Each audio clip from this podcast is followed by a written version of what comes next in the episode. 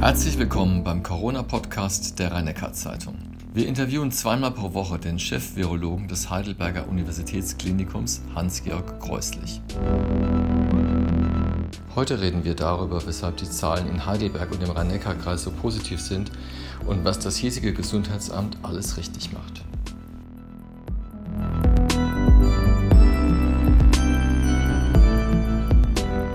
Professor Kreuslich, äh, wie sieht es aktuell aus mit dem Stand der Corona-Patienten am Uniklinikum? Die Zahl der Patienten wechselt etwas, aber ist bisher nicht sehr stark angestiegen im Vergleich zu unserem letzten Gespräch. Aktuell haben wir weiter bei uns hier in der Uniklinik liegen um die 30 Patienten, die positiv sind. Ähm, gestern sind wieder drei entlassen worden. Ein weiterer Patient konnte von der Beatmung runtergenommen werden. Äh, dafür sind aber auch sieben neue Patienten gestern in den letzten 24 Stunden aufgenommen worden. Das heißt, wir haben so eine, eine gewisse Fluktuation, möglicherweise einen noch leichten Anstieg, aber keinen dramatischen Anstieg bisher. Und wie sieht es mit der Zahl der Schwererkrankten aus? Ja, auch das wechselt natürlich, weil wir immer wieder Patienten neu neu bekommen, die gegebenenfalls schwer erkrankt sind, aber auch welche aus den Intensivstationen auf die Normalstation oder nach Hause bringen. Im, im, Im Schnitt ist es so, zwischen der Hälfte und zwei Drittel der Patienten sind schwerer erkrankt, etwa ein Drittel bis die Hälfte ist auf Normalstation. Im Moment ist eher das Verhältnis 2 zu 1 derer, die schwerer erkrankt sind bei uns. Wie verhält sich das eigentlich im, äh, mit den anderen Stationen innerhalb des Uniklinikums? Mussten dort Kapazitäten reduziert werden oder haben Sie Routine-OPs im großen Stil schon verschoben? Also wir haben, äh, wie eigentlich die allermeisten Kliniker in Deutschland und auch in den anderen europäischen äh, Ländern solche Operationen, die auch zu einem späteren Zeitpunkt noch ohne Risiko für den Patienten machbar sind, die also verschoben werden können, alle verschoben. Das ist für die Patienten sicher immer verunsichernd und beunruhigend war aber die Voraussetzung dafür, dass wir in dem noch nicht wissen, wie groß der Anstieg der schwerkranken Patienten werden würde, dass wir dort auch die Personalkapazität für die möglichen Fälle in der Intensivmedizin vorhalten können. Es ist also aktuell so, dass Eingriffe, die nicht dringlich sind, die verschoben werden können, die auch zu einem etwas späteren Zeitpunkt noch gut machbar sind, äh, verschoben werden dass aber alle dringlichen Eingriffe weiterhin durchgeführt werden. Von vielen Arztpraxen in der Region hört man, dass die, Patienten, die Patientenzahl stark zurückgegangen ist, weil doch Menschen auch Angst haben, sich erst zu infizieren durch ihren Besuch beim Arzt. Wie sieht es im Klinikum aus? Haben Sie das auch schon feststellen können, dass äh, zu bestimmten Themen vielleicht auch weniger Patienten kommen als bisher? Also wir haben in der Tat die Sorge, dass Patienten, die möglicherweise auch akute Symptome haben, denen es schlecht geht, aber nicht so schlecht, dass sie sofort mit dem Notarzt eingeliefert werden müssen, müssen, vielleicht Angst haben, in die Klinik zu kommen oder denken, dass es nicht mehr möglich ist, dort behandelt werden zu können. Dem würden wir sehr gerne äh, stark entgegentreten wollen. Wer eine akute Erkrankung hat, wer eine akut behandlungsbedürftige Erkrankung hat, ist immer noch und weiterhin am besten aufgehoben, sich in eine gute medizinische Behandlung und wenn erforderlich in das Universitätsklinikum Heidelberg zu begeben. Und er wird, er oder sie wird dort weiter behandelt werden. Wir wollen unbedingt vermeiden, dass Patienten an anderen Krankheiten schweres Leid erleiden oder möglicherweise sogar sterben würden, nur weil die Befürchtung besteht oder der Gedanke besteht, dass jetzt ja sowieso alles durch die Coronavirus-Patienten belegt ist und deswegen keine Kapazität mehr da ist. Das ist nicht der Fall und das darf auch nicht der Fall sein. Unbeschadet dessen, was ich vorher gesagt habe, dass Eingriffe, die auch etwas später durchgeführt werden können, dann tatsächlich auch später durchgeführt werden. Das heißt jetzt äh, bildlich und, und etwas plakativ gesprochen, quasi, wenn der Brustraum eng wird und der linke Arm wehtut, sollte man trotzdem lieber gleich ins Klinikum kommen, um den Verdacht auf einen Herzinfarkt ausschließen zu können. Ganz genau, Herr Welzel. Und wir haben den Eindruck, und das das höre ich auch aus anderen Regionen im Land, dass die Zahl der mit Verdacht auf Herzinfarkt in die Klinik kommenden Patienten in Deutschland deutlich gesunken ist. Wenn wir annehmen, dass der Verdacht auf Herzinfarkt nicht plötzlich geringer geworden ist, würde das heißen, dass die Patienten weniger in die Klinik kommen und das ist nicht gut. Das wollen wir nicht. Nochmal zurück zum Thema Corona, unserem eigentlichen Thema. Äh, die Zahlen in der Region, da haben wir letzte Woche drüber gesprochen, sind ja im Rahmen des Möglichen quasi erfreulich und sie sind besser als in den meisten Teilen Deutschlands und sie sind auch besser als in im Durchschnitt Baden-Württembergs. Haben Sie eine Ahnung, woran das liegen könnte? Also Ahnung hat man immer. Erklärung würde ich sagen, ehrlicherweise sagen, nein. Das ist vermutlich eine Kombination von verschiedenen Dingen, wäre die Ahnung. Aber ob das sicher so stimmt, weiß ich natürlich auch nicht hundertprozentig. Wir haben ja keine Kontrollgruppe, die wir vergleichen, untersuchen können. Ähm, ich vermute, es ist äh, eine Kombination aus guter Nachverfolgung, insbesondere durch unser Gesundheitsamt und auch durch das Gesundheitsdezernat des Landkreises. Wir haben hier im Landkreis, und das soll nicht die anderen kritisieren, ich kann ja nur diesen Bereich hier beurteilen, wir haben hier im Landkreis eine ausgezeichnete Zusammenarbeit mit dem Gesundheitsamt, mit dem Gesundheitsdezernat. Die Nachverfolgung der Patienten und Kontakte die in der frühen Phase, also Ende Februar, Anfang März positiv getestet worden, hat ausgezeichnet äh, funktioniert. Ich glaube, wir haben sehr viele Leute erwischt zu einem frühen Zeitpunkt. Das dürfte dazu beigetragen haben, dass die Infektion eingedämmt wurde. Wir haben auch viel und vor allem auch rasch getestet. Das heißt, wir haben die Ergebnisse relativ zeitnah bekommen. In manchen Bereichen ist es so, man liest es auch immer in der Presse, wenn das Ergebnis erst vier, fünf Tage später vorliegt, kann ein positiver Person viele andere in der Zeit angesteckt haben. Ich denke, es ist die Kombination dieser Dinge und wahrscheinlich haben wir auch einfach Glück gehabt, ein bisschen, die Frage, wie viele, man nennt das dann Einträge, also neue Infizierte, die zum Beispiel aus den Skiferien zurückkommen, kommen dazu. Wie viele davon sind zum Beispiel asymptomatisch, also haben gar keine Symptome, können aber viele infizieren und man bemerkt das erst viel zu spät.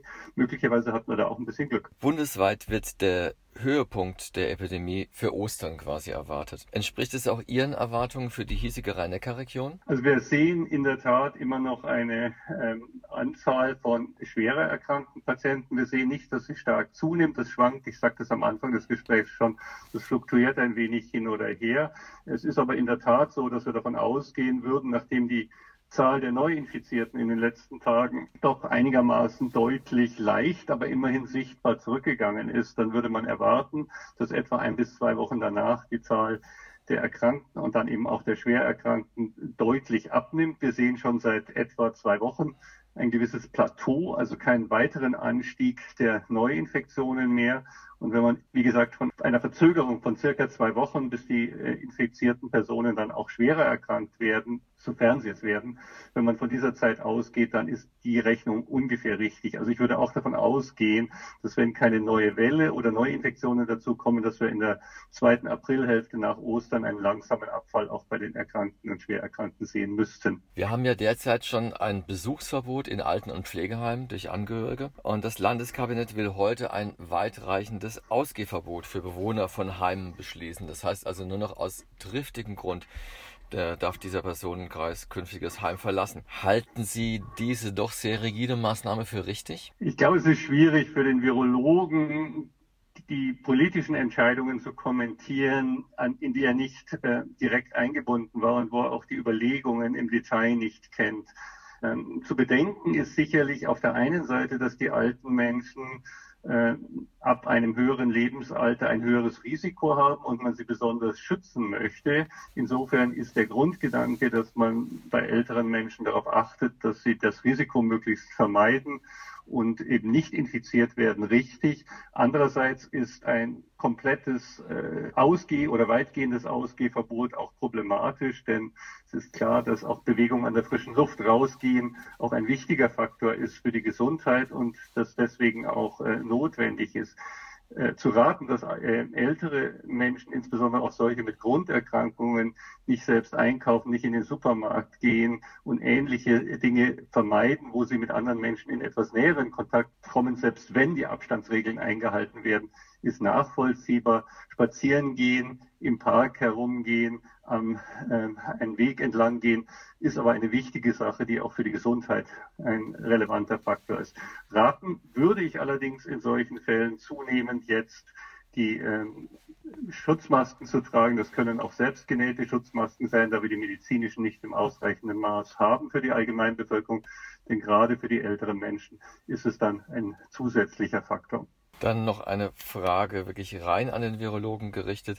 Es wird sehr viel über die Herkunft des Virus äh, diskutiert und auch geforscht.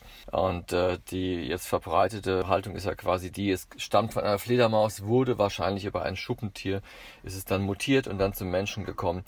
Für wie wichtig erachten Sie eigentlich diese Frage, woher das Virus kommt? Also für den Virologen ist sie total interessant. Für die momentane Bekämpfung der Pandemie ist sie komplett irrelevant. Das ist so simpel mhm. formuliert jetzt, ja. wie, ich es, wie ich es hier sage. Mhm. Ich glaube, äh, wo die interessante Frage eine, äh, eine wirkliche Rolle spielt, auch für die weitere wissenschaftliche, aber auch medizinische Entwicklung ist, wir haben hier einen ungewöhnlichen Fall, dass ein Erreger, der offensichtlich nicht vom Menschen kommt, sondern in der Tat äh, aus der Fledermaus stammt, das ist ziemlich klar, äh, dass ein solcher Erreger extrem effizient, extrem schnell sich in der menschlichen Bevölkerung ausbreiten kann, über alle Kontinente, über alle ähm, unterschiedlichen genetischen Hintergründe ähm, in der Menschheit sich extrem schnell ausbreiten kann und gleichzeitig auch schwerere Erkrankungen verursachen kann. Es ist ja durchaus möglich, dass es in unterschiedlichen Tierarten eine ganze Reihe ähnlicher Erreger gibt, die es bisher einfach noch nicht geschafft haben, die den Sprung auf den Menschen bisher nicht übergegangen sind. Und in der aktuellen Pandemie muss man trotzdem den Gedanken auch mitdenken, dass es auch zukünftig solche Erreger geben könnte und die kennenzulernen, zu verstehen, wie sie übergehen, was hier passiert ist, welche Erreger dafür besonders geeignet sind und damit möglicherweise in der Zukunft sowas zu verhindern, ist, glaube ich, die wichtige Erkenntnis, die man aus dieser Forschung gewinnen kann.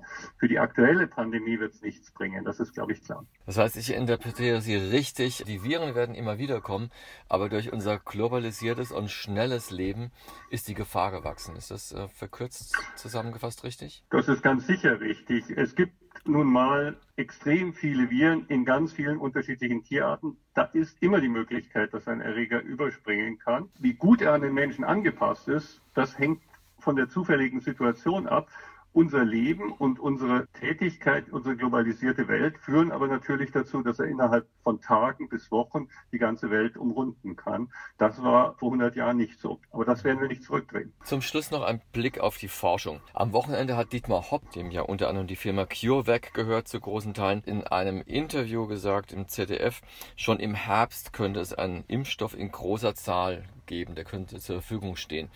Und äh, sowohl Sie als auch viele andere Virologen sagen aber immer, nein, einen Impfstoff wird es erst im nächsten Jahr geben. Wird eine Begrifflichkeit durcheinander geworfen an der Stelle oder halten Sie es doch für möglich, dass quasi schon im Herbst ein Impfstoff auf den Markt kommt?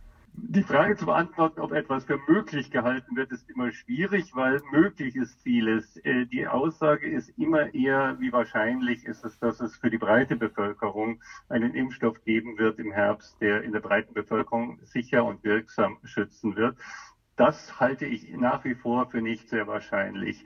Das ist aber nicht unbedingt im Widerspruch zu dem eben Gesagten die Entwicklung des Impfstoffs und die ersten Versuche dieses auf Boten-RNA, also auf der Information für die Eiweißstoffe des Virus beruhenden Impfstoffs von CureVac, da werden die ersten Tests an Probanden bereits jetzt durchgeführt. Wenn alles erfolgreich ist, wenn frühzeitig und schnell erkannt wird, dass Antikörper induziert werden, wenn diese Antikörper auch schützend sind, wenn dann parallel verschiedene Studien durchgeführt werden und auch die regulatorischen Behörden es schnell zulassen können, weil kein Hinweis auf irgendwelche Sicherheitsprobleme besteht, dann könnte man in der Tat im Herbst einen zugelassenen Impfstoff haben, der in einer gewissen Menge verfügbar ist. In einer gewissen Menge verfügbar heißt, nach meiner momentanen Einschätzung, dass es möglicherweise gelingen könnte, damit dann Personen im Gesundheitswesen, in Altenheimen oder einen Teil der Risikogruppen zu impfen. Eine Situation, wo man für 85 Millionen Menschen und möglicherweise dann sogar mehrfach ausreichend Impfdosen zur Verfügung hat, halte ich nach wie vor für unwahrscheinlich. Das heißt, die Impfung der breiten Bevölkerung, die Produktionskapazität, um das zu erreichen, wirklich auszulasten und dann entsprechend zu produzieren, ist eher wenn alles gut geht im Frühjahr nächsten Jahres. Wir wissen aber auch noch nicht, ob alles gut geht. Man kann solche Dinge einfach nicht sicher vorhersagen. Herr Kreuzlich, ich bedanke mich für das Gespräch. Das war der vierte Teil des Gesprächs mit Hans-Georg Kreuslich, dem Chefvirologen am Universitätsklinikum Heidelberg. Die Fragen stellte Klaus Welzel. Die nächste Folge hören Sie am Kar-Samstag.